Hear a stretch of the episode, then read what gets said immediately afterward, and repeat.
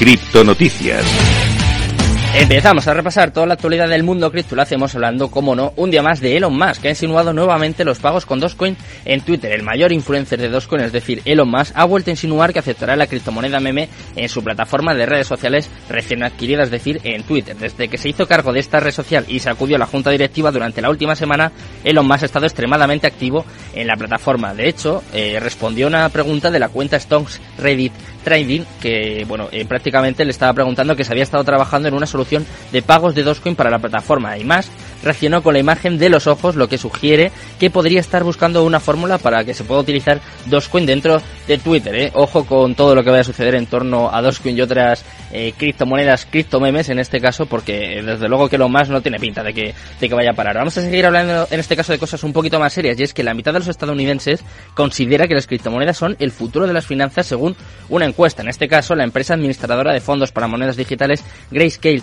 Investment publicó un estudio en el cual revela que los residentes estadounidenses consideran que las criptomonedas son el futuro de las finanzas. El estudio consistió en una encuesta realizada conjuntamente entre Grayscale Investments y de Harris Poll a residentes estadounidenses entre el 6 y el 11 de octubre de este mismo año, en la que participaron unos 2.029 adultos que opinaron sobre aspectos relacionados con la economía y las criptomonedas de cara al futuro político de la nación. A grandes rasgos, para que se hagan una idea, el estudio encontró que un 52% de los consultados respaldaron la tesis de que las criptomonedas constituyen el futuro para las finanzas. Esto, a su vez, vino acompañado de la decisión manifiesta fiesta por el cual el 44% creen que incluir a las monedas digitales en las carteras de inversión en el futuro próximo es una buena decisión. O sea que eh, una encuesta bastante favorable en este caso para los criptoactivos. Ahora te traigo una noticia que no es para nada favorable, pero sobre todo para los criptoinfluencers que podrían enfrentarse a cargos de manipulación del mercado después de que se acepte el MICA. Como todos sabéis, el proyecto de ley de mercados de criptoactivos de la Unión Europea se finalizó en, en septiembre. Los funcionarios del Parlamento Europeo votaron 28 a 1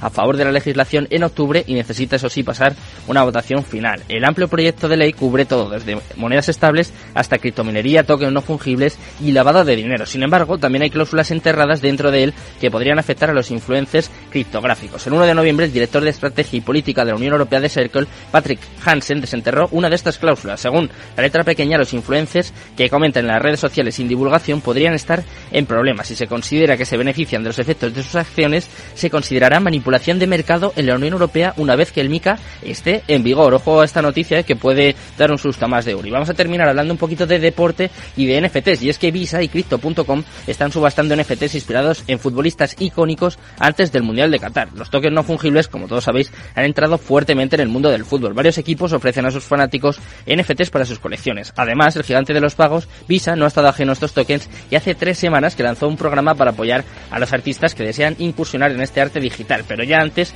en 2021, la compañía había comprado su primer NFT por 150 mil dólares. Ahora va por más. Eso sí, Visa quiere agradar a los fanáticos del fútbol para la próxima Copa del Mundo Qatar 2022 con una iniciativa de tokens no fungibles. El socio de pagos de la FIFA se ha asociado para ello con el patrocinador de criptomonedas del Mundial, Crypto.com, para celebrar juntos el deporte, el arte y la tecnología. Nosotros vamos a celebrar que estamos aquí un día más. Ya hemos conocido pues cómo está el mercado, también sabemos las noticias más importantes del programa. Pues vamos con el momento cumbre, vamos con la entrevista del día.